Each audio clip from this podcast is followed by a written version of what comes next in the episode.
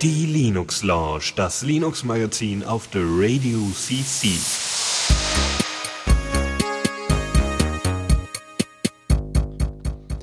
Und damit ein herzliches Willkommen zur Linux Lounge, Ausgabe 190. Ist echt schon irre, wie viel wir schon gemacht haben, ne? Das fällt mir, glaube ich, aber jedes Mal auf.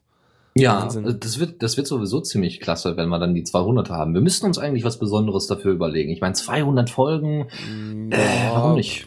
Ja, das ist schon okay. Können wir eher so einen Binärgeburtstag nehmen. Wir machen es einfach wie bei, äh, ich glaube, Logbuch Netzpolitik, wo sie immer wieder an einem geraden Geburtstag sagen, nee, lass uns einen Binärgeburtstag nehmen und die verschlafen sie dann. ich finde das ein super System. So braucht man nie Ja. äh, ein Jubiläum machen. Das ist Oh, was großartig. Besonderes. Oh, schon vorbei. Oh. Ja, los, stopp, schade. Hm, Mhm. genau. Ja, ansonsten, äh, ich höre, du bist voll fit drauf, Ja, doch. voll hochmotiviert und wir sind mega vorbereitet. Oh. Ähm, ja, total gut. Wollen, meinst du denn, wir sollen irgendwie direkt losstarten oder wollen wir ein bisschen Quatsch erzählen? Oder ich setz mal, Oh, das, ich setz mal das Topic im IRC, das ist sicherlich voll gut. Ja, ist eine gute Idee. Ja, eigentlich, also ich wüsste jetzt nix, äh, außer vielleicht als Information, was jetzt nicht direkt was mit der Linux Lounge, sondern der Radio CC zu tun hat. In Zukunft wird die Routine noch hochgeladen, falls es da Leute gibt, die Ja. unbedingt die Routine hören wollen. Natürlich wird wird noch die hochgeladen, das ist doch Keine normal. Angst. Ja, Da brauchen wir doch gar nicht drüber Nochmal das- diskutieren. ja, nee, diskutieren nicht, aber mal als Info, dass das noch kommt. Ja, das muss aber der Tobias wissen, ne? Ja, der Tobias ist aber derzeit krank und der Lukas auch. Und Also die sind krank kann man alle noch gar nicht sein, um einen Die Upload-Knopf sind nicht zu alle am. Rumkränkeln. Also Ja, etwas mehr Mitleid. Etwas ja mehr auch, Mitgefühl. ich mache auch die mit Menschen. 38 Fieber den Upload. Warte mal, hat man mal 38 Fieber? Der heißeste Upload aller Zeiten. ja. Genau, unter starken Schmerzen den Knopf gedrückt. so ist es. Mm. Super. Ich würde sagen, wir gehen in die erste Kategorie. Jo. Neues aus dem Repo. Mann, war der schnell, der Klickfinger. Jo, äh, was hast du mitgebracht? Ach, ich habe Dinge mitgebracht, ganz tolle Sachen. Ich habe tatsächlich auf Bitte von Hörern hin mal ein paar Sachen ausprobiert und zwar ein neues Programmchen, ein neuer Media Player, weil wir wissen ja alle, Linux braucht mehr Media Player und wir haben wieder einen neuen. Der nennt sich Lollipop. Ähm, sieht auch genauso süß aus. Was? Ist tatsächlich ziemlich cool. Das Ding ist, äh, sieht eigentlich sehr ähnlich aus wie Rhythmbox, hat einige, hat die Leiste etwas kleiner, hat eine bessere Übersicht, also eine, eine größere Übersicht über ähm, äh, Interpreten und Alben ähm, und hat das eher in so Listenformaten geordnet, ja, und dann eben mit Kacheln und so. Das Hast ist du da mal einen. Also, Screenshot? Äh, ja, gehst auf einen Link und dann sollte dann ein Screenshot Dann vorhanden müssen wir den Link aber in den Chat werfen, weil sonst haben die nichts Das davon. Dann mache wir ich das gerne mal tun. eben. So, hier. Ja. Habt dann mal einen Link. So. So. Das Aha. ist sehr cool. Ich habe das äh, kurze Zeit benutzt. Das lädt halt erstmal alles komplett rein. Scheint auch die Ordnerstruktur ordentlich angelegt zu haben. Das Gott. ist sehr erfreulich. Wer das hat deren Rhythmbox nicht Webseite gemacht. gemacht? Die wohl selbst. Ja, äh, also sie haben das CSS-Attribut äh, äh, glühen für Text entdeckt und bis zum Erbrechen benutzt in jedem Schriftstück, außer den inhaltlichen Texten. Ja, sie sind glühende Verfechter von ihrem eigenen Musikplayer. Deswegen, das ist symbolisch gemeint. Also, dieses Ding ist eigentlich ziemlich cool, sieht eben ähnlich aus wie Rhythmbox und äh, ja, ist auch ziemlich schnell. Also für, also es hat eine Weile gedauert, bis er meine komplette Musiklibrary von, ich glaube, 11.000 Titeln eingespeist hat. Mhm. Aber das hat, also, das will ich jetzt niemandem verübeln, dass das eine Weile dauert. Aber Und wie ist das er sehr technisch denn aufgestellt, das Ding? Ist das Ding äh, ne, ist das eine normale GTK-Anwendung oder ist das irgendwie so ein, ich bin jetzt ein Browserfenster mit einem JavaScript-Interface oder wie ist das aufgebaut? Weißt du Nee, das? das ist, äh, das sollte, das ist ga- ganz normal GTK 3, ist Okay. in Python geschrieben und äh, benutzt halt so allerlei Python-Module, aber ansonsten nichts Besonderes. Also es ist mehr so eine Art, so ich mache Musikverwaltung wie iTunes. so ist es, ja. Okay. Ja, wie iTunes, aber ja. Ja, weil ich denke mir immer so, Leute kennen sowas. Mein Rhythmbox kennen sie auch. Also äh, es geht bei mir in die Kategorie, ist für mich nicht interessant. ja, aber hübsch. schon, weil es, äh, es hat äh, wahrscheinlich einen besseren Randomizer als Rhythmbox drin und dazu, ähm, also ne, was, was Musikrandomisierung angeht, was es nicht kann, sind Bewertungen einspeisen, was ein bisschen blöd ist. Also, dass es die Bewertung von Rhythmbox zum Beispiel übernimmt, das wäre ganz hübsch. Ich bin sowieso dafür, dass es da, also ne, wäre ja schön, wenn das mal irgendwie direkt integriert ist, Bewertung, aber nur gut. Ähm, aber ansonsten ist es eigentlich ganz hübsch, wirklich für eine Party oder sowas, ja. Also wo man das Ding einfach offen lässt und dann kann, können Leute da schnell raussuchen und schnell Sachen finden. Man kann eine Wiedergabeliste festlegen und kann dann so ein Mini-DJ spielen. Ja. Ja, wie gesagt, für mich ist es trotzdem nichts, weil ich brauche halt Advanced Features hier. Klar, mit Tagging und so weiter Ja, für deine mega viele Tags klar. und Ach ja, automatisierte geht Filter auch. und so. Das machen sie aber nach Genre, soweit ich weiß. Wie viele Genres Ähm, kann man pro Lied denn angeben? Du kannst, glaube ich, ganz, ganz viele. Ich weiß nicht, wie viele, aber es reicht wahrscheinlich. okay, mehr als eins wäre ausreichend, weil dann können sie beliebig viele. Okay, ne, egal, aber spannend, aber sieht auf jeden Fall mega hübsch aus. Wie gesagt, den Link, den gibt's in den Shownotes, falls ihr es nachhört. Und ansonsten habt ihr es im Chat jetzt, das heißt, ihr könnt selber drauf, drauf äh, gucken und das Pinke vom Lollipop genießen oder so. Ja. Ja, ist voll gut. Wow, ist der Bildschirm jetzt grün, nachdem ich die Webseite wieder gewechselt habe. Meine Güte. Wieso? Also irgendwie grün Weißabgleich meine Urwald? Augen. Achso. Was? Ja. Alles klar. Gut. Ähm, grün? Nee, wir gucken jetzt mal ins Blaue und zwar, oh Gott. Ozone OS Beta ist veröffentlicht worden. Das ist Linux zum Atmen, ja? Richtig, das ist das mit der Luft und das, äh, oder das mit den Löchern, man weiß es nicht. Ähm, Ozone, Ozone OS äh, ist die Distro, die als Ziel hatte, Material Design auf Linux-Desktops zu bringen. Ja, also ein eigenes Theme zu erstellen und ein eigenes Betriebssystem, ein hübsches, quasi Elementary OS in Material Design. Ja, also es soll hübsch aussehen. Es hat auch einige separate Sachen selbst gebaut. Also Atom Shell zum Beispiel ist die Oberfläche, was auf, basierend auf Norm 3.10 ist. Und eigentlich, also da verstehe ich's. Also bei Cinnamon habe ich es noch verstanden, dass sie es geforkt haben, nach einer Weile, ja. Dass sie da äh, keine Extensions mehr bauen wollten äh, als Oberfläche, sondern wirklich eine komplett eigene machen wollten. Das hieß aber jetzt Gnome Shell geforkt, oder was? und hier haben sie jetzt, genau, hier haben sie jetzt die Gnome Shell nochmal Mhm. geforkt und zwar von 3.10 und diese Atom Shell soll sowieso sehr minimalistisch sein Atom. und ich würde jetzt die Atom, ja, Ja. gut. Und Äh, die aber sieht auch die- eigentlich aus wie Gnome Shell, nur Ja. halt ähm, unten das Ja. Menü noch hin. Und es soll da halt kaum noch was verändert werden, aber es gibt dafür Plugins, ja? Es, ist, es gibt dafür aber wieso, in Gnome. wenn's, wenn's für Gnome, oh, scheiße, jetzt kann ich nicht mehr scrollen, weil da steht Anzeige und die ist vom Werbeblock ausgeblendet. Egal, äh, wenn, äh, aber wenn das Ding halt quasi eigentlich auf Gnome Shell basiert, dann müssen doch auch sämtliche Gnome Shell Plugins darin laufen, oder nicht? Äh, sollte, aber wenn sie dann natürlich mehr dran verändern oder sich die Schnittstellen für GNOME 3 äh, ne, verändern, dann hat sich das erledigt, weil es ja, aber dann, weißt du, dann, dann der Punkt ist dann ja sozusagen, den, den, den Flow aufrechtzuerhalten, dass Änderungen in Gnome Shell hier mit reinfließen. ja, hoffen wir mal, ne? Ja, sonst kannst du das Ding ja hier gleich wieder einstampfen, weil so Du musst ja immer gucken, was der dickere Fisch ist, weil ich glaube, die Gnome Shell ist eher dicker als das Ozone OS. Und äh, wenn du halt dann irgendwie Änderungen da hast, dann willst du das hier auch haben. Ansonsten driftet es auseinander und du kriegst äh, Maintenance-Hölle. Ja, aber das werden sie wahrscheinlich dann noch merken. Wir werden mal Ja. schauen. Das heißt, sie Sie haben, haben- ein bisschen ein Theme am Theme gebaut und diese Leiste unten eingebaut oder noch irgendwas, Ja, was die- ich vergessen habe. Ja, sie wollen, äh, dass später, in, also entweder im Doc oder in der Übersicht sollen die Anwendungen nach Verwendungshäufigkeit organisiert werden. Ja, das, Das- heißt, wenn du oft Mhm. Firefox nutzt, kannst du das als erstes sehen und solche Geschichten. Ähm, und ansonsten haben sie so ein Extension-Set, also wo es nicht unbedingt um Erweiterungen in der Form geht, wie man jetzt bei den Extensions von GNOME meint, sondern es geht um Templates und so weiter, die sie vorstellen, also Themes und sowas. Aber ich Äh, kann, ich kann mir doch vorstellen, dass du bei, bei der GNOME Shell auch dir einfach ein Plugin installieren kannst, was dir dein App-Übersichtsding halt irgendwie nach Verwendungshäufigkeit sortiert oder nicht. Ja, mir Ist brauchst du das nicht erzählen. Das ist Ja. alles total einfach, aber sie haben es halt trotzdem geforkt. Okay. Keine Ahnung. Warum Aber sie haben nicht? das, das Ganze ist auf Fedora 21 Basis mit einem Ker äh, Kernel 3.18.8, Xorg 1.16.3 und Mesa 10.4.3. Ja, Hauptsache es funktioniert Ja. miteinander, ne? Also Ja, sollte laufen. Ähm, 2.2 wird ja irgendwie dann demnächst veröffentlicht, also Fedora 22.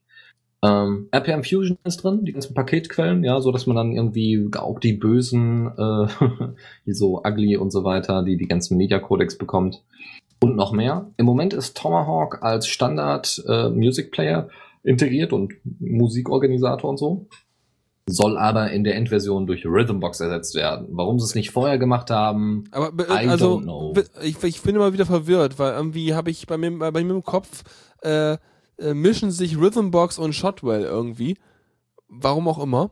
Und deswegen Hä? habe ich die ganze Zeit, ja, weißt du, das ist bei mir im Kopf beide Software, mit denen ich schon mal irgendwelche Versionsprobleme hatte, weil irgendwie die neue Version ewig nicht rauskam oder dann irgendwie kaputt war und die alte wieder installieren musste und bla. Und deswegen denke ich die ganze Zeit immer, Rhythmbox wird nicht weiterentwickelt oder irgendwas.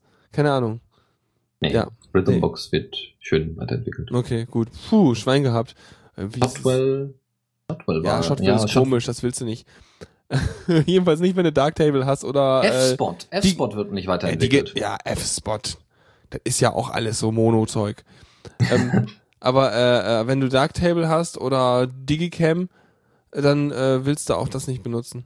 Wobei ich jetzt, Ja. sorry, dass ich so abdrifte, aber ich bin tatsächlich jetzt fast komplett auch von Digicam weg ähm, und benutze nur noch Darktable, um meine Fotos zu bearbeiten und zu exportieren und so ein Kram. ja, hübsch. Ja, das ist einfach, dann kann ich da wirklich komplett mit RAWs arbeiten und äh, ähm, brauche halt nicht die entwickelten JPEGs in voller Größe vorhalten.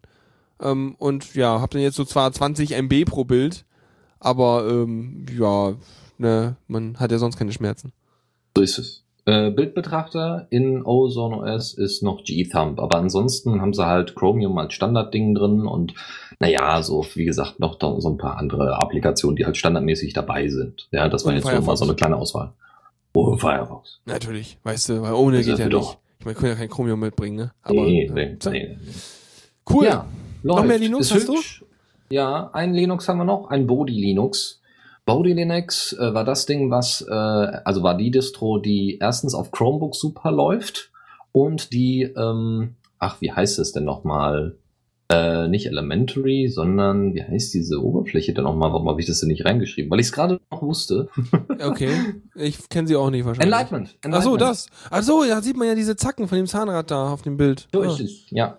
Also Enlightenment, die Oberfläche. Ähm, Sie nehmen die Version 19.3, äh, basier, äh, basieren, also äh, das neue, also genau, normal, nochmal äh, zum Anfang. Bodhi Linux 3.0 war äh, quasi eigentlich die Versionsnummer, die die letzte werden sollte, weil der Entwickler keinen Bock mehr hatte und keine Zeit mehr hatte. Mhm. Und weil er auch da nicht ordentlich maintained wird. Jetzt haben das wohl einige Leute übernommen oder sie, sie haben, da wurde bei der Übergabe dann geholfen von dem Hauptentwickler. Und jetzt äh, wird Bodhi Linux fleißig weiterentwickelt. Ähm, Anscheinend. Was, was, was machen die denn Besonderes, dass die auf den Chromebooks so gut laufen? Muss man da was beachten oder wie kommt Die haben das? eine Unterstützung für C-BIOS. Äh, Bi- BIOS. Ach BIOS. so, das ist das, was, Was- die auf den Chromebooks haben oder was? Richtig, was irgendwie auf äh, ähm, ein Core-Boot äh, basiert, was so eine offene Mhm. BIOS-Alternative ist. Mhm. Ähm, was sie noch machen, äh, sie unterstützen Non-PAE-Prozessoren. Mhm. Und sie können von UEFI booten. Das sind jetzt so Neuigkeiten. Äh, Standard, das äh, Standard-Theme wurde verbessert. Um, sie haben, wie gesagt, das ist auf Basis von Ubuntu 14.04 LTS. Äh, Terminology ist drin als Terminal, als grafisches Terminal und em Emulator und iPad ist als Texteditor dabei. Kernel ist 3.18. Ich frage mich gerade kurz, ob äh, dieses, ob der Begriff Non-PAE äh, allen klar ist. Nein, aber du kannst es gerne mal erklären. Ist er nicht klar? Okay. Das ist, steht ja für die Phys Physical, Physical, ja, Phys Physical. Für die Fisslige.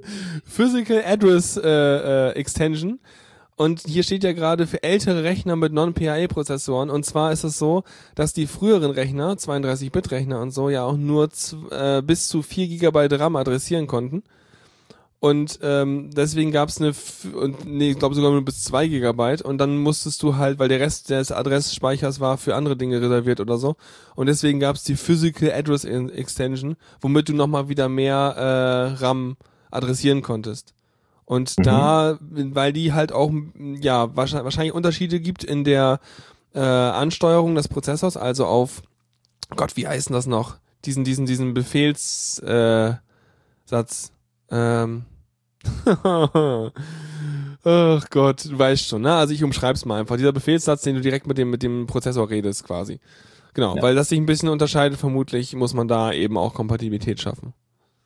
Klar. Gut, gut. Genau. Gut. Hübsch. Hätten Wie gesagt, Bodhi Linux war eigentlich dem Untergang geweiht, aber es scheint jetzt so nach und nach, also jetzt mit der 3.0er Version, scheinen sie zumindest auf dem richtigen Weg zu sein. Mal gucken, Ich- ob es wirklich weiterentwickelt wird. Wir werden es dann Ich- in der ja. nächsten Version erfahren. Ich find's echt hä- ich, irgendwie echt hässlich, die, die Oberfläche. Jedenfalls den Screenshot da. Anscheinend mögen es tatsächlich trotzdem Leute, äh, eben weil es auf Chromebooks wohl sehr gut läuft. Okay, ja. Ich meine, wenn du auf ein vernünftig, also eine andere Oberfläche auf Chromebox und booten kriegst, ja auch nicht so schwer wahrscheinlich dann, wäre es ja auch eine gute Sache. Ist ja auf Ubuntu-Basis, das sollte jetzt nicht das Riesenproblem sein. Ähm, der Admin.js wirft noch gerade rein SSE. Ja, nee, SSE ist noch wieder was anderes. Das muss das so, also ganz kurze Aus Abschweifung in Prozessorarchitektur. Du hast ja erstmal für so diese typische 8086er Reihe, die wir hier eigentlich als Basis hatten mal irgendwann, hast du ja so deinen Befehlssatz. Das heißt, deine Codierung der, ähm, Gott, ich muss das gleich nachgucken, wie das heißt der, der Schnittstelle da, also der, der Befehlssatz halt, und der wird immer wieder erweitert oder wurde immer wieder erweitert um äh, spezielle Befehle. Zum Beispiel mit SSE und solchen Erweiterungen gab's halt ähm, äh, Vektorbefehle, dass du halt eben ähm, Variablen reinladen kannst in deinen, deinen Prozessor und dann kannst du nacheinander viele Operationen auf diesen äh, Werten durchführen und dadurch sparst du Zeit, weil die parallel auf äh, mehreren Werten gleichzeitig durchgeführt werden. Und das ist zum Beispiel, deswegen gab es diese SSE und SSE2 Extensions halt auch, um eben im Prozessor auch gut Bilder und so ein Kram ver zu verarbeiten, weil du da halt sehr viel hast, was äh, gleichzeitig äh, die gleichen Operation, Operationen auf vielen Daten erfordert. Und so werden halt eben solche Erweiterungen reingemacht. Und deswegen hast du mittlerweile, wenn du dir dein CPU-Info anguckst, dann steht da ein, Haufen von Erweiterungszeug drin, was dein Prozessor alles unterstützt. Ähm, können wir mal kurz gucken. Nö, Proc, ja, Cut Proc, CPU-Info, kleine äh, CPU-Kunde. So, Flags. Jetzt guckt ihr euch nur mal das Flag, also cut pro, slash proc slash CPU-Info. Jetzt guckt euch nur mal das Flags-Ding an, was da alles rumsteht. Das sind alles die Features von eurer CPU. Und das ist Ganz viel Zeug. Da hast du unter anderem PAE, steht drin, mhm. kann also die CPU. Und auch noch so Sachen wie halt eben äh, MMX, was damals noch auf diesen Intel-Prozessoren drauf stand, man, man erinnert sich, das war ein großes Marketing-Ding. SSE, SSE 2 äh, und was weiß ich alles noch. Und auch irgendwelche Dinge für ähm, Virtualisierung sind da drin heutzutage und so weiter und so fort. Ja, genau, VMX und so weiter weiß Bescheid. Ja, also so unterscheidet sich das. Äh, und mir ist immer noch nicht eingefallen, wie das verdammt nochmal heißt. Ah, der verdammte Befehlssatz. Egal. Werdet ihr rausfinden oder ich sag's gleich irgendwann mitten rein in die Sendung.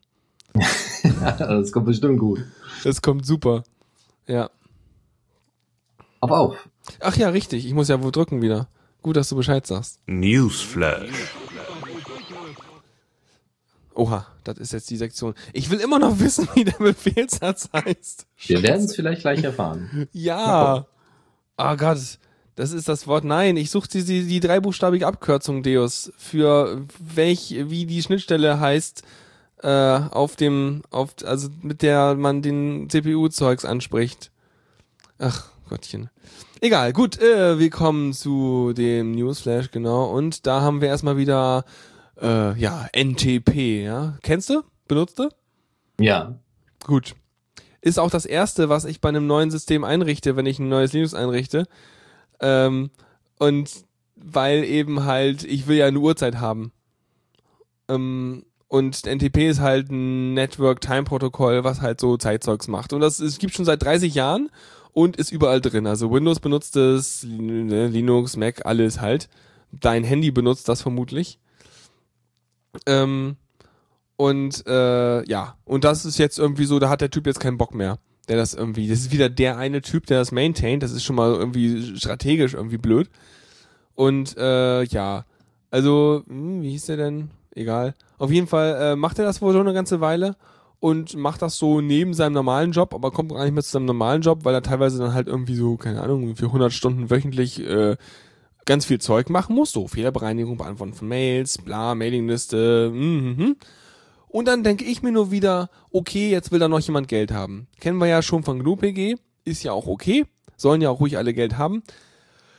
Heißt das jetzt, dass wir die nächsten paar Monate etwa äh, alle jeden Monat ein, ein Oh mein Gott, äh, ich brauche Geld und dieses Open Source Projekt stirbt jetzt Aufschrei haben werden? Ich weiß ja nicht. Ja, ist ja nicht schlimm, ne? Nee, also ich meine, äh, zeigt, ja. also, ja, also es zeigt eigentlich nur, dass man kurz mal diese Relevanz von wichtig, also bei GNU PG hat es ja jetzt nicht nur weiß nicht, ist NTP auch, äh, kann das auch mit Windows und Mac und so weiter? Ja, habe ich ja gerade gesagt, das wird da überall Alles verwendet. läuft. Auch Mac Alles und klar, Windows ja. synchronisieren darüber.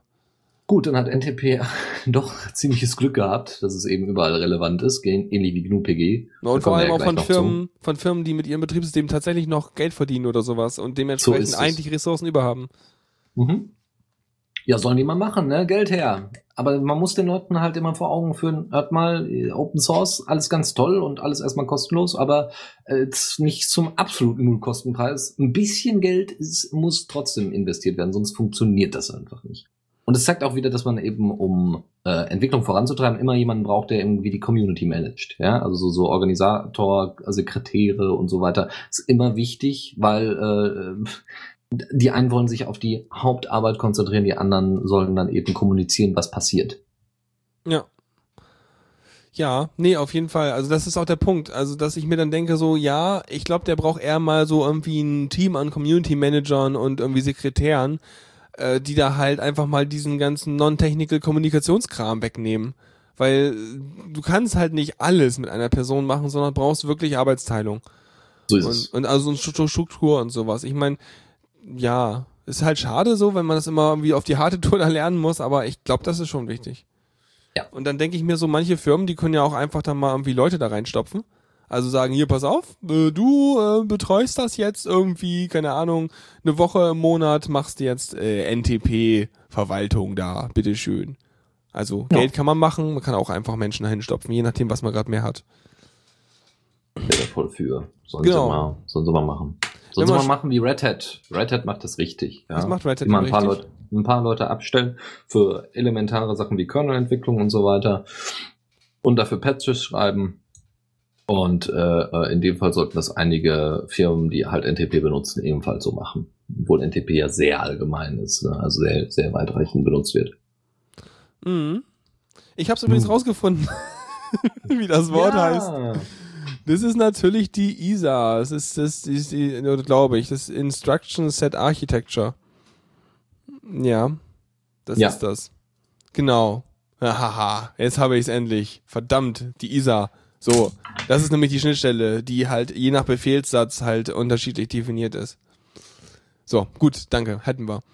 Äh, ja. Ähm, Kommen wir zu erfreulicherem. ja, ja, genau. Vor allem, wo wir eben noch direkt als Einleitung davon gesprochen haben, und zwar GNU-PG ist ja, jetzt hat ja, es schwimmt ja in Geld, ne? Also, die können jetzt eigentlich mal die Hälfte an NTP abgeben. Dagobert, äh, Dagobert Duck bei der Nee, also es ist schon okay. Die haben ja sind jetzt erstmal also wieder ein bisschen versorgt. Das ist gut. Das heißt, es ist auch jetzt so gut, dass sie einen zweiten Entwickler einstellen können, wie es eigentlich auch geplant war. Ähm, geil. Ja, ja. Und äh, dementsprechend, äh, ja, läuft. Ist wunderbar. Und ich denke mir dann so, ja, das ist gut. Das heißt, äh, GPG kann jetzt vernünftig gemaintained werden. Wenn jetzt noch niemand Kohle loswerden will, klar kann die jetzt ein NTP, das ist gut. Aber dann kann man jetzt auch mal mehr Kohle in die Richtung werfen, dass man äh, vernünftige User Interfaces oder auch äh, schafft, um GPG auch wirklich zu verwenden, beziehungsweise das in die viel genutzten Anwendungen irgendwie äh, mehr reinbaut oder es mehr besser durchdringen lässt halt, damit wir auch was davon haben. So ein bisschen. Mhm. Ja, ja. So Also das. GNU-PG fehlt mir tatsächlich bei Evolution unbedingt. Ja, also äh, das ist zwar drin, aber das ist halt doof. das ist halt nicht ordentlich integriert wie in Nickmail oder so in Thunderbird, so dass man es ordentlich nutzen kann. Ja. Und bei Evolution haben sie es halt voll verpennt. Und ich will halt die ganzen CalDev-Geschichten und so weiter. Das will ich alles drin haben, eigentlich Habe ich so wie auch Evolution in ist. Thunderbird. Ja, über ein Sogo-Extension. Nee, Ne? Habe ich im Thunderbird über Lightning, ganz normal. Ja gut, das geht, aber äh, CardDev, Sogo geht auch über, also CardDev geht auch über Sogo. Ja, wäre halt aber trotzdem schön, wenn das endlich mal Klar. integriert Du wird. fühlst deinen Client, der deine komplette Groupware quasi auf deinem Rechner nativ ist, sozusagen. So ist es. Ja. ja. Äh, Deus ja. hat übrigens gerade noch angesprochen, ganz großartig natürlich, dass, äh, wo du gerade eben von GPG und überhaupt und Mail-Clients müssen das können, die die E-Mail, ne, die will ja jetzt auch GPG. An dieser Stelle empfehle ich einfach mal die Logbuch Netzpolitik mal wieder zu hören, äh, wenn wenn man alten Rat mitbekommen will, warum das alles trotzdem alles scheiße ist, was die machen. Ähm, weil, ähm, nein, also das, ähm, die machen kein GPG. Sie machen nur, sie prom promoten nur, was Benutzer sowieso machen können, auch ohne dass es irgendwie äh, äh, offiziell von denen äh, befürwortet wird. Von daher äh, ist die E-Mail weiterhin nicht Ende zu Ende verschlüsselt, sondern scheiße. Und äh, ja, next. Aber Ja, danke für den, für den Rand-Hook hier. Ja. Genau. Ja. Wo wir schon bei Sicherheit und Scheiße sind. Äh, warte mal. so können wir nicht anfangen. OpenSSL, die hatten doch damals so ein Ja, Problem, die, werden, die, sind jetzt ja da nicht mehr mal scheiße. So. Ja, Weniger. Fäkalwörter. So. So, die Ähm, sind auch drauf beworfen worden mit Geld und nee, äh, ja, aber ja, ähm, in der Vergangenheit. richtig, aber es hat jetzt, also konkret hat es jetzt in diesem Fall nichts mit Geld zu tun, was sie machen. Glaube ich, sehr stark. Hoffentlich. Nee, nee, pass auf. Und zwar folgendes. Open- OpenSSL hat jetzt mal aufgeräumt. War ja mal nötig, nachdem ja alles irgendwie kaputt war. Das muss raus und das muss weg. Ach nee, das, das können wir doch. Nein, das kommt auch Komm. raus. Ja, hakt das mal gerade. Also sie haben unter anderem aufgeräumt, Bugs gefixt und den ganzen Code reformatiert. Wahrscheinlich wird das im Git jetzt ungefähr so ähm, alles rot sein, weil er alles irgendwie kleine Formatierungsfehler hat. Alles muss raus. Außer, Ja, genau. ja, außer Tiernahrung. Die, die kann drin bleiben. Nee, ähm, genau, und zwar haben sie jetzt halt alles aufgeräumt und jetzt können sie ein Audit machen, das schon lange angekündigt war, aber jetzt kommt es tatsächlich mal. Und zwar macht das die NCC Group, die wiederum auch selber Teil der Linux Foundation's Core Infrastructure In Initiative ist. Was für mich sowas klingt wie ein Konglomerat aus Firmen, die ein Interesse an Linux haben und sich da irgendwie beteiligen und sei es nur finanziell. Und ich meine, in diesem Fall beteiligen sie sich wahrscheinlich mit Manpower, indem sie einfach das, äh, äh, das, das Review machen, also den Audit machen. Äh, Natürlich auch mit Eigennutz, weil, hey, weißt du, wenn du OpenSSL geauditet hast als Firma, da kriegst du Promo, aber ordentlich. Wie jetzt zum Beispiel gerade. Super, oder? Hat schon funktioniert. Nee, und ich hoffe, die machen das gut. Ähm, kann nur helfen. Ja, Ja. weil OpenSSL kann das gebrauchen, so mit. Nee, weißt du, jetzt haben sie ja, ich find's gut, wenn sie aufgeräumt haben und wenn jetzt dieses äh, stark erschütterte Vertrauen in das, wie gut maintained OpenSSL ist, durch so ein Audit wiederhergestellt oder wenigstens verbessert wird, dann ist das schon in Ordnung. Ja. Ja, wenn, wenn es denn dadurch verbessert und Naja, und wenn nicht, dann wird auf jeden Fall in diesem Audit ordentlich Fehler und mögliche Angriffsvektoren gefunden und damit wird's sowieso verbessert. Ist nur die Stimmt, Frage, wie viele Iterationen die brauchen. Was wünschen wir uns eigentlich? Wünschen wir, dass sie was finden und dann besonders viel, damit sie besonders viel und schwerwiegende Fehler ausbessern können? Oder wünschen wir uns, dass einfach nichts gefunden wird und wir sagen können, guck mal, wie stabil jetzt das neue OpenSSL ist? Kommt drauf an. Wenn nichts gefunden wird, dann ist die Frage, ob was drin ist. Und wenn Ja. was gefunden, wird, hast du es ja schon gefunden. Das ist Ja. okay. Aber die, weißt du, das heißt, eigentlich wünsche ich mir, dass alles genau angeguckt wird und ja, äh, was sie dabei finden, ist super und was sie nicht finden, das findet dann wer anders, falls da was ist. Also von Also, daher, ja. Also liebe NCC Group, macht das ordentlich, damit äh, ja der Ruf von Open Source und OpenSSL besser wird, wie immer. Apropos Genau. Open Source Ja, was denn? und Code und so, Ja, der so im Internet rumliegt. ja. Wo denn normalerweise so? packt man jetzt, ja, normalerweise packt man den auf GitHub. Also ja, mittlerweile, heutzutage. Ich meine, überleg dir mal, wie das vor irgendwie äh, acht Jahren war. weiß ich nicht, wo hat man den dann sonst hingepackt? Ja, also ich weiß nicht, acht, Jahre- acht Jahre war jetzt gewagt, aber äh, äh, ich glaube, also ich weiß jetzt nicht, wie lange GitHub schon gibt, aber hm, Moment. aber auf jeden Fall früher, da hast du den auf SourceForge gepackt. Ha, acht Jahre war gut. Stimmt. Februar Stimmt. 2008. Ja, SourceForge, ja, und das war, das ist bis heute immer noch eines der Ja, unhübschesten. äh, pass auf, SourceForge, was hatten wir denn noch? Ähm, nee, damals war SourceForge wirklich so das Ding. das Ding. Ja. Und es gab noch Google Code. Äh, Google Code war, also weil das war ja damals, also damals, als das Internet noch hässlich war, war es hübsch. Heute ist es hässlich, weil das Internet hübscher geworden ist. Und außerdem, äh, ja, machen sie Google Code zu. Ja. Hat Das sich schon ein bisschen ja angekündigt. Insofern, Ja. dass sie schon zuvor Downloads verboten haben, weil wegen Missbrauch, bla, aber ich denke mal, sie wollten einfach mal den Anreiz der Plattform irgendwie eingrenzen. Und äh, ja, und ist auch naheliegend. Weißt du, die ganzen Projekte wandern halt von Google Code auch ab. Ist ja auch vernünftig. Und dementsprechend machen sie es zu und ja, ich würde sagen, läuft. Da kann Google eher mal ein bisschen Kohle Richtung GitHub und so schieben oder daran mit verbessern, was auch immer tun. Äh, ja, und dann ist schon okay. Obwohl Zentralisierung ja immer doof ist. Ne? Richtig. Also ich, ich, auf GitHub gab es ja auch schon das Problem, dass Sachen einfach weggekegelt worden sind. Wir hatten mal ähm, Trello vorgestellt, Na, äh, beziehungsweise das- eine Alternative davon. Genau, und, Und das, das ist auch ja zu Recht weggekegelt worden. Ja, da haben sie dann aber, ja, keine Frage. Das ist ja Ja, nicht ja. der Punkt. Es geht einfach nur darum, dass ne, ein, bei einem mal angerufen werden muss. Einmal haut den mal da weg, der ist böse. Bei WhatsApp haben sie es übrigens auch gemacht. Da hatten sie einige Cli inoffizielle Clients, die sie auch weggekegelt haben. Ja, müssen Das sie ist halt. natürlich. Weißt ja, du, bei ist bist leider strafbar, so. musst du halt machen. Aber die Sache Ja. ist, weißt du, wenn du es selber anbieten willst auf einer Homepage mit irgendwas, dann würdest du auch die Abmahnung bekommen. Ja, also das natürlich. macht keinen großen Unterschied. Aber vielleicht ist es dann nicht so schnell zu finden. Ja, super, aber du willst doch, dass Leute das finden, weil du willst doch, dass deine Software gefunden wird. Gibt doch diese neue, dieses neue Ding, das nennt sich so suchmaschinenmäßig. Ja, da kann man sicherlich Ja, auch so damit einige Sachen finden Leute dein Ding. äh, merkst du? Natürlich. Gut. Ja. äh, So, wenn so klein ist, dass es auf Google-Seite 3 zu finden ist. Ja, aber das finden willst du ja Leute nicht sein, du willst ja vorne sein und dann finden dich auch alle. Ja, auf jeden Fall machen sagen. Google Code zu und äh, ja, du, also Zentralisierung, bla. Aber das Ding ist ja, bei GitHub habe ich jetzt nicht so ein Problem, weil wenn du da was hinstellst, ist eh Open Source und bla. Und wenn die das gut hosten können, ist es schon voll in Ordnung. Das Gute bei Git ist ja auch noch, du hast ja auch alles. Ist ja nicht wie bei SVN, wo das da den SVN-Server gibt, der alle Revisionen hat und du hast nur deine Working Copy, sondern bei GitHub hast du ja immer die Voll Vollkopie.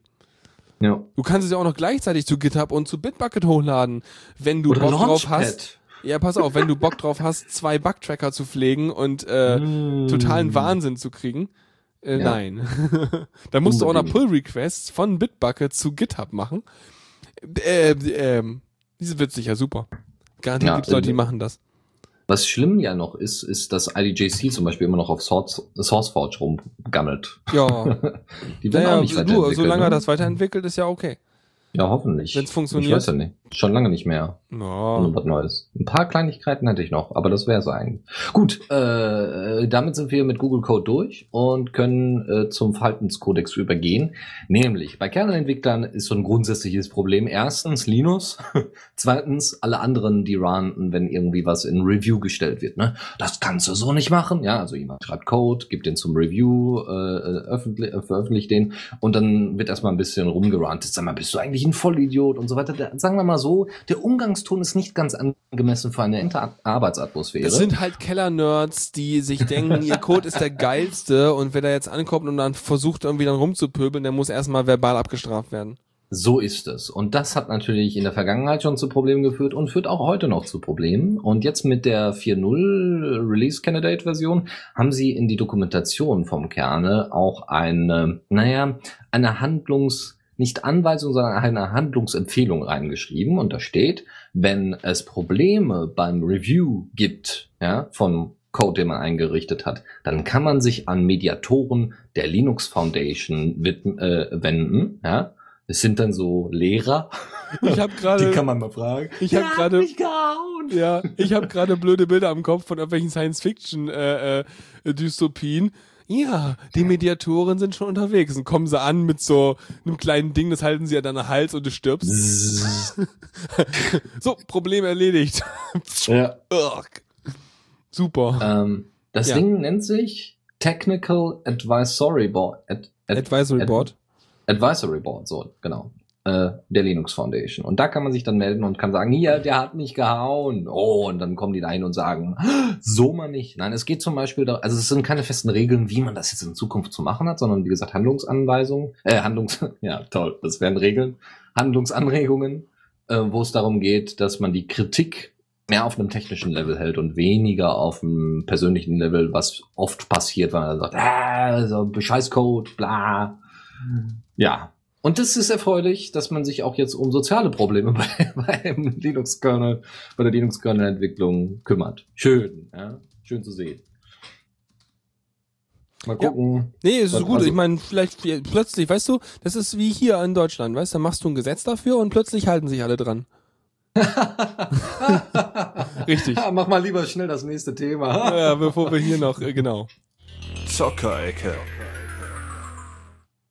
War das zynisch? N- Was? Äh, niemals.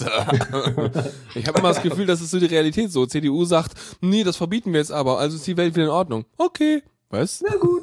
Okay. Keiner macht was. Zockerecke, du hast 1000 Spiele installiert und äh, das Ja. du, du hast 1000 Spiele installiert und die besten 100 davon haben gesagt, Dass ich nicht besonders gut in den Spielen bin. hm, ich hoffe, Äh. ich hoffe, die Leute unter uns und auch die äh, die Jüngeren haben die Anspielung verstanden. ja gut, du auf jeden Fall. Gut, perfekt. Ja, ja, ja. Oh Gott, Familienduell. Ach, Yeah. die Zeiten. Okay, Äh, äh, was was ist mit 1000 Spielen? Ja, 1000 Linux-Spiele gibt es auf Steam inzwischen. Das ist gut. Hähnchen, Schwing, ja, das ist die ganze News. Okay, next. Äh, Nein, so, äh, nicht ganz. Also, nach, nach mehr als zwei Jahren haben wir inzwischen 1000 Linux-Spiele auf Linux. Äh, aber Moment, was was was zählen die denn als Linux-Spiel? Also irgendwas richtig Nicht mit Erweiterung. Grafik und so oder reicht Nee, da auch so ein so ein Konsolentetris? Alles, was offiziell als Spiel gekennzeichnet ist, auf Steam. Ach, auf Steam. Auf Steam. Ach Ja. so, Da ansonsten darf hätte ich ja gesagt, noch, ist da schon darf man so. natürlich noch die Sachen beirechnen, die zum Beispiel beim hum Humble Bundle mehr oder weniger portiert worden sind, aber bei Steam noch nicht ordentlich portiert worden sind oder noch nicht eingewiesen worden sind, dass sie portiert worden sind. Ähm, also wie gesagt, nach mehr als zwei Jahren nach dem Release, äh, nach der Ankündigung beziehungsweise nach dem Release von Steam für Linux haben wir jetzt 1000 Linux, über 1000 Linux-Spiele. Äh, wenn man jetzt nochmal äh, Infos zusammenträgt, und zwar in Richtung, wie, wenn man das mit den Erweiterungen und, und äh, ne, also jegliche Erweiterungspakete noch dazu nimmt, haben wir 1800 Einträge. Was nicht wenig ist, ja, das ist schon sehr erfreulich. Habe ich alle noch Äh, nicht schön zu gespielt. sehen. Also, Ich auch nicht. also andersrum, ich habe noch nicht alle gespielt. Nicht, ich habe alle noch nicht gespielt. also Battle for Westnorth habe ich ganz, ganz früher mal gespielt, weil das eins der ersten grafischen Dinger war, die überhaupt irgendwie in meinem Repository waren. Ja, ja, Ja. In deinem Repository, ob jetzt bei Steam? Hm. Ja, gibt's auch hier im Repository. Mhm. Ja. So, äh, sonst noch äh, die häufigste äh, eingesetzte Distribution, also in den letzten, äh, letzten, die haben ja immer so Monats ähm, Statistiken, ja, ob Linux jetzt auf dem aufsteigenden oder absteigenden Ast ist, ja, so und äh, Linux insgesamt oder welches? Oder ja, was? nee, nee, wie viel, ja, ja, insgesamt, genau, man versucht dann immer alles zusammenzuzählen, das machen dann die Leute, die da so, ne, welche Version und Ubuntu und Mhm. Arch Linux und so weiter wird alles berücksichtigt. So, in dem Fall ist natürlich die häufigst eingesetzte Distro unter den Linuxern Ubuntu 14.04.1 LTS-Version Ja. und äh, ja, ansonsten gab es jetzt hier im Februar einen leichten Drop. Ja, also es ist ein bisschen weniger geworden. Aber das wird, wie gesagt, nachdem dann die kommende News passiert, äh, wahrscheinlich äh, am, im November deutlich ansteigen. Ich weiß nicht, ihr habt das wahrscheinlich in der letzten Linux Launch mal besprochen, oder? Äh, Wir- dass es Steam, Steam Ähm, Machines gibt. wir, also warte mal, mein Kopf ist ein bisschen verwirrt. Ich glaube, wir sind auf jeden Fall im Inserio jetzt am Freitag drauf eingegangen, Ah, auf die Steam Machines. okay. Also Macht von nix. daher kann ich da glaube ich nicht viel, also ich kann da schon was zu sagen, aber ich weiß gerade gar nicht, was alles so real existiert und nicht so da. Hm. Ja. Haben wir das? Warte, warte, warte. Viele Linux-Spiele angekündigt, Steam Machines haben wir, haben wir besprochen, ja. Gut, hatten im wir in der. Podcast. Achso, nee, okay, letzte, letzte, gut. Nee, nee, genau, macht, allerdings. macht, ja, viele Linux-Spiele. Äh, in dem Fall Steam Machines gibt's jetzt einen Store. Habt ihr das auch angekündigt, letzte Mal? Was weiß ich denn? Hör das doch einfach. Nein, ich habe letztes Mal reingehört. ich weiß es nicht mehr. Warum, was willst du denn im Store? Ja, wir, es gibt jetzt einen Steam Machine Store. Kannst du Steam Machines kaufen? Ja, du kannst du Steam Machines kaufen. Okay, dann kauft man Steam. Ich finde die zu teuer und dann ist auch gut. Ja, zu teuer sind die eindeutig. Also wir haben hier so, das geht alles von 500 ab auf, aufwärts. Und das ist schon eine geile Scheiße ja, drin. letztendlich kaufst du da Hardware, die äh, äh, General Purpose Betriebssystemfähig ist, aber für Gaming gut geeignet ist. Und, Also ich habe äh, jetzt hier ja. ein Ding von Alternate, äh, der fängt ab 100, äh, ab ein, 1100 100.000. US-Dollar. der fängt bei einem kleinen Einfamilienhaus an, ja. Ähm, hat vier USB 3. Also ist sehr schön. Also hat, hat eine super Ausstattung. Auch nur nicht jeder. Wie auch immer, ist sehr schön, kann man sich angucken und das werden sicher, also und werden ab November freigeschaltet. November 2015 werden die dann zum Kauf angeboten und werden dann derzeit noch getestet. Und äh, man kann bereits den Controller sich mal angucken, der kostet 50 Dollar. Ja. Ich will unbedingt den Controller haben. Ich habe Naja. immer noch, ich, ich weiß nicht, ich war ja schon mal irgendwann bei der Ansicht, diese, diese Touch-Pad-Dinger, die man dann mit den Daumen so drauf rumtüdelt, das hat so irgendwie eine seltsame, seltsame Suggestion bei mir. Ja. Gut. Okay, ja. Äh, Du hast noch Äh. Dinge mit, mit Zahlen drin. Was ist das denn? Age of Wonders? Kenn ich nicht. Ja, Age of Wonders 3 äh, ist eine Beta rausgekommen für Linux, ähm, die derzeit noch Probleme bei 64-Bit-Versionen hat, aber es ist halt eine Beta, dafür ist die da. Es ist nichts anderes eigentlich als ein Real-Time-Strategy-Game. Ja, also baust so auf und dann geht das so los. Du hast, du erstellst einen Anführer und mit diesem Anführer, der dann einzelne äh, kleine Einheiten erstellen kann, äh, greifst du halt andere Völ Bevöl Völker an. Äh, natürlich alles im Fantasy-Setting. Finde ich langweilig, aber wer auf Fantasy steht, äh, kann sich das mal angucken. Wie gesagt, gibt es jetzt einen Workaround und gibt es eine Beta für. Und kann man mal ausprobieren, mhm. ob es läuft und wie ja. gut es läuft. Also ja. so Age of Empire und sowas ist voll nicht meins. Ja. Ist auch, wie gesagt, Age of Empire ist es in der Form nicht. Ne? Du hast okay. jetzt keine feste Basis in der Form, sondern du hast vor allem diesen Anführer, den du er selber erstellst, der auch wieder eine einzelne Klasse, also unterschiedliche Klassen hat, von Zauberer bis, weiß ich nicht, Übrigens, Jäger, Warrior. Also es unterscheidet sich der dritte Teil dann von den anderen beiden, weil Deus meint, er hat mal Age of Wonders gespielt und das war rundenbasiert und nicht Realtime. Ah, ja, nee, kann ich dir jetzt gar nicht sagen. Aber da steht Realtime, ja? Auf dem Gaming nee, Linux Artikel? Nee, das steht da nicht, aber ich, zumindest sah es danach aus äh, in der Nicht, Trailer. dass wir zu viel Scheiß erzählen hier. Müssen Nein, wir schon aufpassen. also dann hoffen wir mal, dass der Deus dann nachher. Ja, wir haben also, ja zum Glück die Leute im Chat, die sind total so gut. Ist es. Ja. So dann stellen wir uns hier auf die auf die Bühne, ja, und und machen uns zum Affen und die im Chat haben voll die Ahnung. Wird super. Voll Spaß ja. drauf. Äh, bei ja. dran. Bei dran. okay. Was was hast du? Du hast noch mehr noch mehr Linux Spielzeugs. Oh ja, und zwar hat äh, ein Entwicklerstudio namens Feral Interactive, die ihr sicherlich von Spielen wie und Danke. kennt. ja. Nein, es gibt da tatsächlich, also die machen unter anderem einige Lego-Spiele inzwischen. Lego Batman haben die, glaube ich, gemacht. Ähm, die machen, äh, ich glaube, Tomb Raider haben die auch gemacht. Das What? Problem ist, welches ganzen, Tomb Raider? Das aktuellste das neue, oder was? Das, okay. Ja, ja. Von, Möglich. Von, ja. Das Problem ist jetzt leider gerade, ich habe alle meine 360-Spiele unten rumliegen und kann jetzt nicht mal eben kurz nachgucken, weil Wie, diese Spiele habe ich selber. 360 Spiele, was? Ja, drei, Xbox 360. Ach so. Ja, Ja. Hm, da kannst du jetzt nicht unten rum nachgucken, das ist ja blöd. Ja, Ja. nämlich unten auf der Verpackung steht das drauf. Ja. Na, ist egal. Ähm, die haben angekündigt, dass es drei Spiele, äh, dass wa- drei weitere Spiele einen Linux-Port bekommen und auf einen bin ich wahnsinnig gespannt. Seit dem 6.2. released dieses Jahr Batman Arkham Knight. Okay. Das wird total geil. Ich, ich weiß nicht, bist du Das bist ist du Batman-Fan so? Ja. Oh, ja, also so. jetzt, was heißt Fan? Also das, das, das Spiel ist, also die Spielmechanik ist halt genial. Achso, ich wusste jetzt nicht, ob jetzt die. Begeisterung vom Spiel oder von der von von dem von der Franchise kommt. Also, Mm. weil es gibt ja auch Leute, die so, oh, ich habe alle Comics gelesen, alle Filme geguckt, Nee, alle Serien nee. gesehen. Oh. Nee, so. nee, nee. Also ich finde das Batman-Setting interessant, ja, Mhm. aber ich will es lieber spielen an und ich gucke auch Gotham, ja, die Serie, die jetzt äh, sich mit Gotham City auseinandersetzt. Auseinandersetzt? Ja. Ja. beschäftigt, wie auch immer. Genau. Äh, nur halt in Anführungszeichen ohne Batman als Hauptfigur, sondern mit Gordon, also dem dem Commissioner als Hauptfigur. Wie auch immer. Alter, immer wenn Batman jemand ist Gordon cool. heißt, dann denke ich an eine Brechstange und ein, und ein AGV-Suit. Das geht nicht anders. Ach so, Ja, ach, ja, gut, okay. Half-Life ja, ja, ja, halt. Okay. Half-Life. Oh, Mr. Gordon Freeman. Ja. Mr. Freeman. Mhm. Ähm, Batman Arkham Knight wird portiert. Grid Autos, äh, Autosport, was ein ziemlich cooles Rennspiel ist, was ich auch habe. Noch nie Grid gehört. 2 aber. Ist trotzdem ziemlich gut. Cool. Um, und Company of Heroes 2, was ich, keine Ahnung.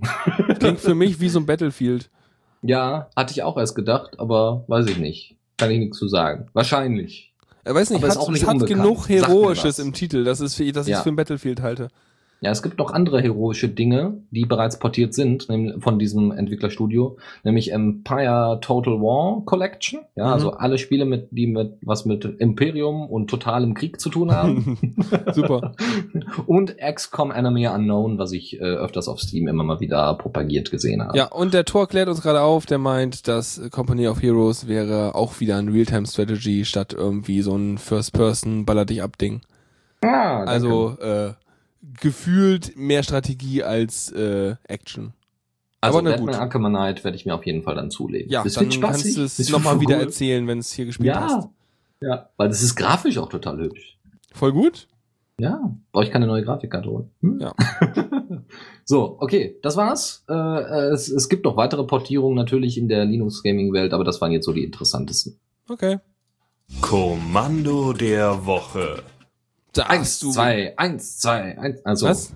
ja, So? das hätte auch das Kommando der Woche sein können. So Nee, nee, links, Quatsch. rechts, Ach, geradeaus. Ja, aber da hast du gerade eben noch was äh, gefunden, wo ich mir dachte so, nee, und du dachtest so, wow, und dann hast du es ausprobiert und dann war es, wow, und dann war es gut. Erzähl mal. Ja, das ist mal ein Erfahrungsbericht. Weißt du, das war so, uh, und dann Ja, weißt so, du, und dann so bam, weißt du, so richtig bam. Ähm, das ist ein Terminal Editor und zwar nennt sich das Nice, Nice Editor ist das Ding. Abgekürzt NE und genauso wird das Ding auch gestartet. Der Befehl. Und das Ding sieht wirklich aus wie so ein, ja, fast so wie so, wie so, wie so ein Notepad innerhalb des Terminals. Das ist ganz niedlich. Du kannst mit der äh, doppelten, also wenn du die Escape-Taste doppelt drückst, kriegst du auf einmal oben so ein Menü mit File und, und, und, ne, so, so bearbeiten und so Zeugs. Ja, also so die typische obere Leiste, die, die, die man eigentlich auch von Windows und normalen grafischen Editoren kennt. Mhm. Äh, das ist ganz cool, weil du, da sind halt wahnsinnig viele Features drin. Da sind Makros drin, Syntax-Highlighting ist natürlich drin, klar. OTF-8-Support ist ja auch drin. Ja? Äh, dann gibt's solche geilen Sachen wie Bookmarks, die du setzen kannst. Ähm, und du kannst äh, Freeform-Text erstellen. Das heißt, du kannst halt nicht einfach, äh, hier ist der Beginn der Zeile, jetzt fange ich mal von diesem Beginn der Zeile an, sondern du kannst halt einfach mittendrin anfangen zu schreiben. Ja, du musst halt die Zeilen dementsprechend äh, schon angelegt haben und dann einfach mittendrin mit Ach so, einem Tag- Du kannst den Text. Cursor überall hinsetzen. So ist es. Okay. Spannend. Äh, diesen, diesen Modus kannst du einstellen. Es gibt dann noch unterschiedlich, also drei unterschiedliche Themes, die du anwenden kannst, die dann dementsprechend schnell erreichbar sind oder nur kurzfristig erreichbar, je nachdem, was man da haben möchte. Also äh, schnell oder kurzfristig. Hä? schnell oder die ein bisschen fancier aussehen, aber dafür etwas langsamer sind. Ähm, das ist ziemlich cool. Ich habe mir das, wie gesagt, vor kurzem angeguckt. Ist im AOR, ha, äh, ist auch dementsprechend installierbar über das Kürzel NE, wenn mich nicht alles täuscht. Äh, ja, einfach NE. ja, Jaurt minus S NE. Also das. Ding ist halt für Basic-User ganz gut, aber wenn man dann mehr Ja. will, dann schafft's das auch noch. Hm, Ja, genau. Es ist so, es ist wirklich so die perfekte Mischung zwischen Anfänger und Fortgeschrittenen, so die beiden irgendwie unter einen Hut zu bekommen, als eben eine Gra in Anführungszeichen grafische Oberfläche hat, über die man das auswählen kann und nichts mit großartig Befehlen oder sowas. Das gibt's zwar auch, aber nicht in der Form. Ähm, und aber auch für Leute, die damit theoretisch professionell arbeiten wollen. Das ist auch von einer Universität veröffentlicht worden, aus Italien, wenn mich nicht alles täuscht. Äh, ist auch GPL, also unter GPL gesetzt und so und ja, Dinge halt. Ja, super. Also NE ausprobieren, wenn euch Vim oder Nano, Pico, Emacs, ähm, ähm, was haben wir noch alles? VI natürlich, wenn man kein Vim hat. Ähm, fallen dir noch Editoren ein? Nee, reicht. Död, okay. Leider nicht diesen Fisch gewonnen. Gut, dann äh, ähm, Tipps und Tricks. danke. Ja, ich habe dann mal einen Link-Tipp, weil ich hatte das Problem, dass ich unter meinem Selfish OS, also unter meinem Yolla, was ich ja jetzt habe inzwischen, äh, wollte ich XMPP einrichten und das hat nicht so funktioniert, wie ich das wollte. Du wolltest Und es hätten. deswegen, Aber Ja. wieso kann dein, kann dein Selfish OS, kann das kein Conversations als Android-App laufen lassen? ja, aber ich möchte keine Android-Apps laufen lassen. Warum das denn nicht? Die funktionieren doch immerhin. Ja, die funktionieren, die funktionieren sogar sehr gut. Du kannst selber kompilieren, das ist nämlich voll Open Source. Ja, das ist ja auch alles total super, bis auf, dass ich natürlich eigentlich gerne so alles hübsch aussehen haben möchte. Ach so, und es ist dir zu hässlich, das Android-Zeug. Ja, nein, gut. also grundsätzlich nicht, aber in, in, wenn du das mit diesem Selfish OS Design vermischt, dann sieht das halt nicht so dofte aus. Und es gibt halt Gesten und ich bin halt inzwischen diese Gesten relativ also, Ja. äh, gut gewohnt. Das ist super. Äh, und das, das, genau, das ist halt super. Und das ist blöd, wenn man dann irgendwie auf einmal, ja, geht nicht. Wie geht Und, nicht? und was, was, für Ah. ein, was für ein XMPP-Client benutzt man jetzt so auf Selfish? Das Ding ist integriert. Und kann das auch äh, äh, hier OTR? Das kann nicht OTR. Das ist genau das Problem. Oh, blöd. Aber es ist trotzdem mal ein Verweis, dass das geht. Und Wie- das Witzige ist, so. ja, Moment, das Ja, Witzige ja. ist, ich hatte halt Probleme, als ich das eingerichtet hatte, weil ich habe dann, ja, Serveradresse eingeben. Also es ist, es ist ganz komisch, die haben irgendwie noch nicht so ganz geklärt, wofür denn einzelne äh, Input, äh, wie heißen die denn, Text, hier so, so Text-Areas und so weiter Ja. sind. Ja, also das haben die irgendwie noch nicht so ganz geklärt, weil ich habe da, äh, damals einfach nur meinen Namen äh, reingeschrieben, dann die, die Serveradresse reingeschrieben. Das war wohl irgendwie nicht gewollt und deswegen funktionierte das nicht. Wie jetzt? Nee, halt schreiben Sie bitte machen. keinen Server rein, weil das verwirrt uns zu sehr. Ja, Wir raten den lieber. Total daneben. Keine Ahnung warum, aber Aha. ich habe es mal ausprobiert mit einem Test äh, XMPPs ähm, Server und das hat funktioniert und das war sehr erfreulich, aber ich werde es trotzdem, das ist einfach noch nicht ordentlich nutzbar. Aber dann hast du Äh. zumindest vernünftige Integration, wenn das Ding funktionieren würde, ne? Das dann, Wenn, also, die haben mal alles vorbereitet, aber es funktioniert halt nicht. richtig. ja, geil. Ist so, äh, auf dem Papier sieht super aus. Ja. Ja. Nee, ähm, ähm, ähm, ähm, ähm, ähm. Und die nächste Frage für mich wäre natürlich, das ist ja wieder ein XMPP-Client, auch wenn er integriert ist. Mhm. Ähm, du hast es jetzt auch nicht lang genug benutzt, um sagen zu können, wie verhält es sich denn, wenn du zum Beispiel mobil unterwegs bist und die Verbindung ständig abreißt? Ob alles ankommt oder Weil nicht? ich äh, keine mobile Verbindung habe in der Form. Ach so. Ja, auch, auch, auch ungünstig. Weil das wäre Was so nicht funktioniert, An sind Freundschaftsanfragen. Ach, Also an Kontaktanfragen. so. Dann doch Das Conversations, da, obwohl Ja, es hässlich aussieht. Genau. Aber dafür ist es echt Ja. gut geworden mittlerweile. Also ich meine, bei dir sieht's hässlich aus, aber es ist echt gut geworden mittlerweile. Ja. Ja, ja. Voll gut. Deswegen bleibt mal erstmal bei Android. Selfish ist immer noch nicht fertig. Ja, immer so. Weißt du, wenn du telefonieren willst, eine SMS schreiben, dann geht das schon sicher, oder? Ich finde das schon ein bisschen, ja, nur telefonieren und ein bisschen, also der Browser ist inzwischen besser geworden. Und äh, ja, Kontakte und so weiter ist in Ordnung. Läuft da Aber kein CalDev- Firefox drauf? Doch, Firefox für Android, warte mal. okay, okay, okay, Ähm, ich hör auf. Ja, nee, also sie wollen jetzt demnächst irgendwie Selfish OS äh, 2.0 rausbringen und ich lache da ganz laut, weil sie ja noch nicht mal 1.0 ordentlich hingekriegt haben bis jetzt. Aber es ist immer noch besser als Firefox OS, das kann man immer noch sagen. Aber gut. Naja, ja. Ja. Aber Firefox OS läuft wenigstens Firefox. Nativ. Mhm. Mhm. Ähm, gut, du hast noch mehr Tipps, oder?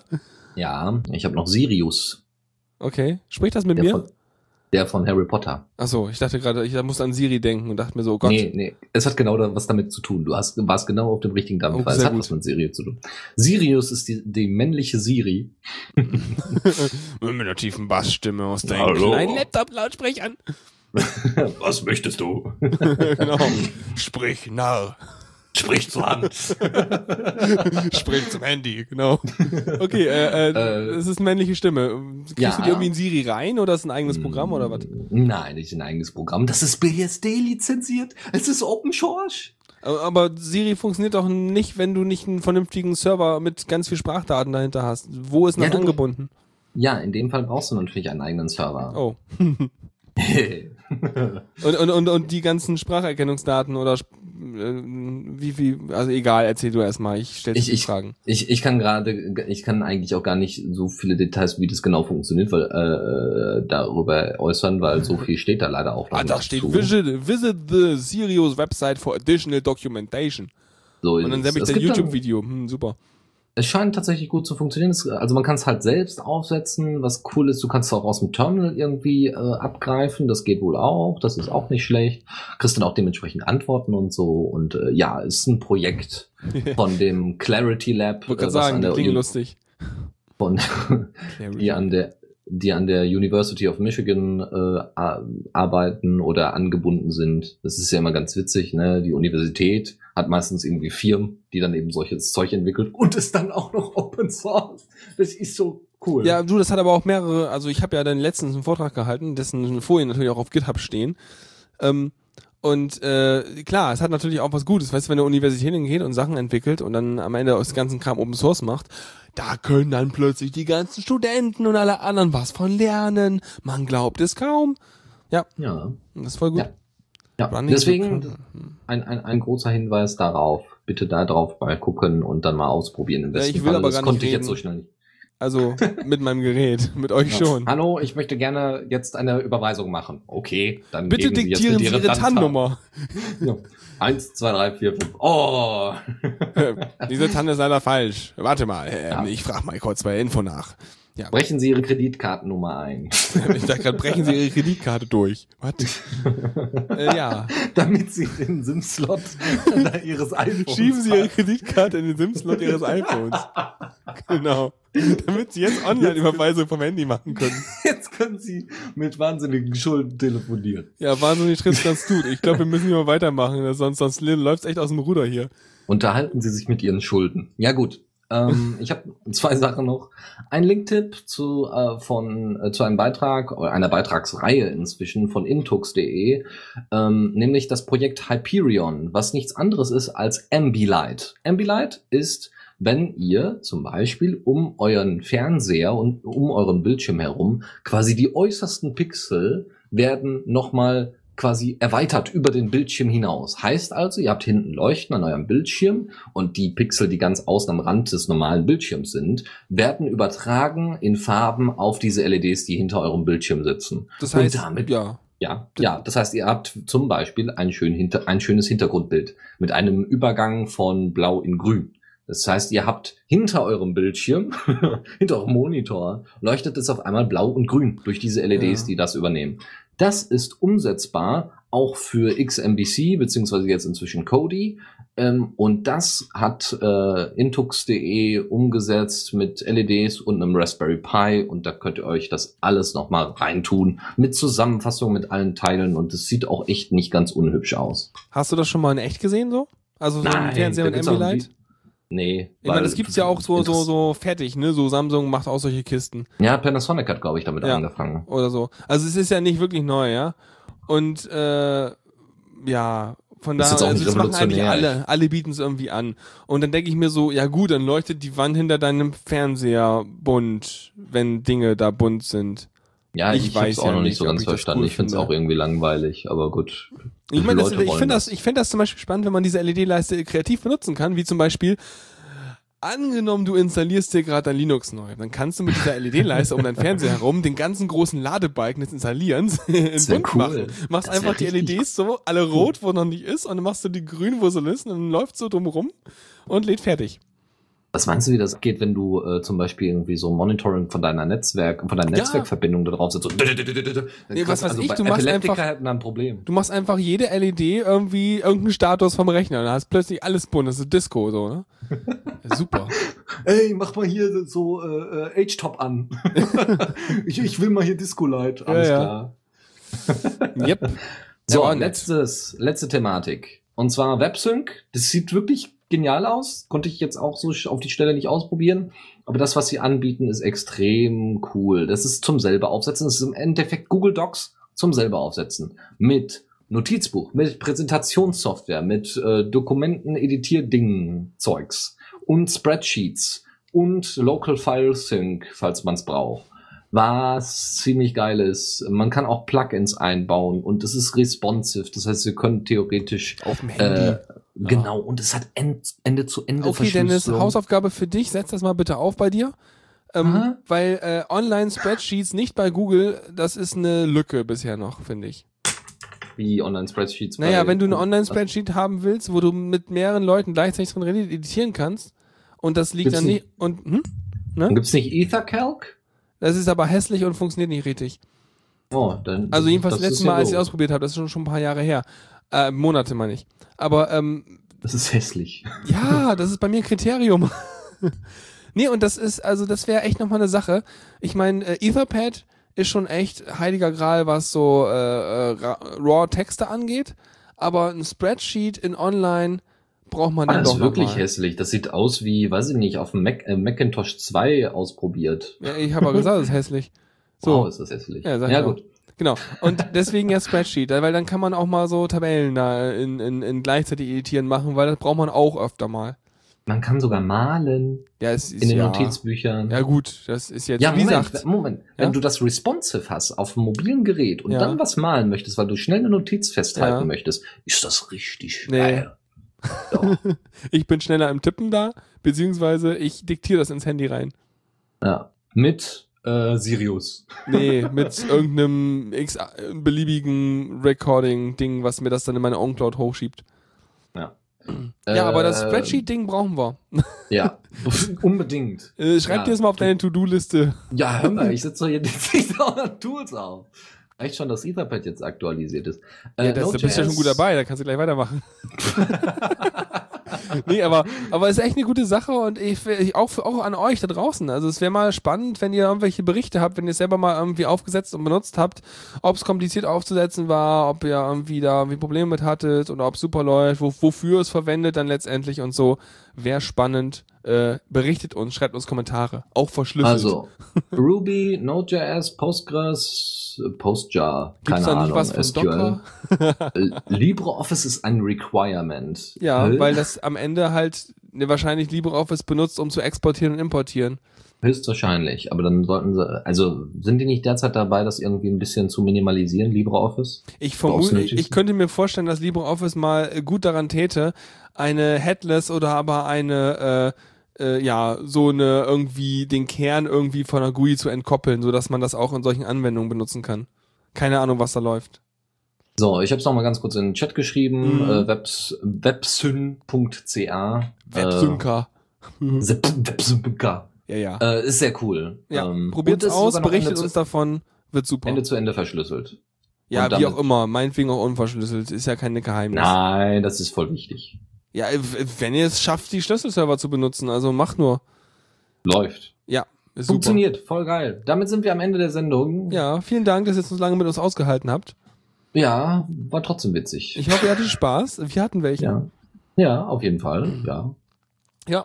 Und damit würde ich sagen, schreibt uns Kommentare. Probiert den ganzen Ja. Kram aus, den wir vorgestellt haben. Also manche Kritik. Sachen kann man nicht ausprobieren, aber äh, die meisten Sachen kann man ausprobieren. Und äh, genau, Deus. Deus sagt, geht weg und deswegen gehen wir weg und damit euch noch einen schönen Abend und äh, bis zum nächsten Mal und äh, und so weiter.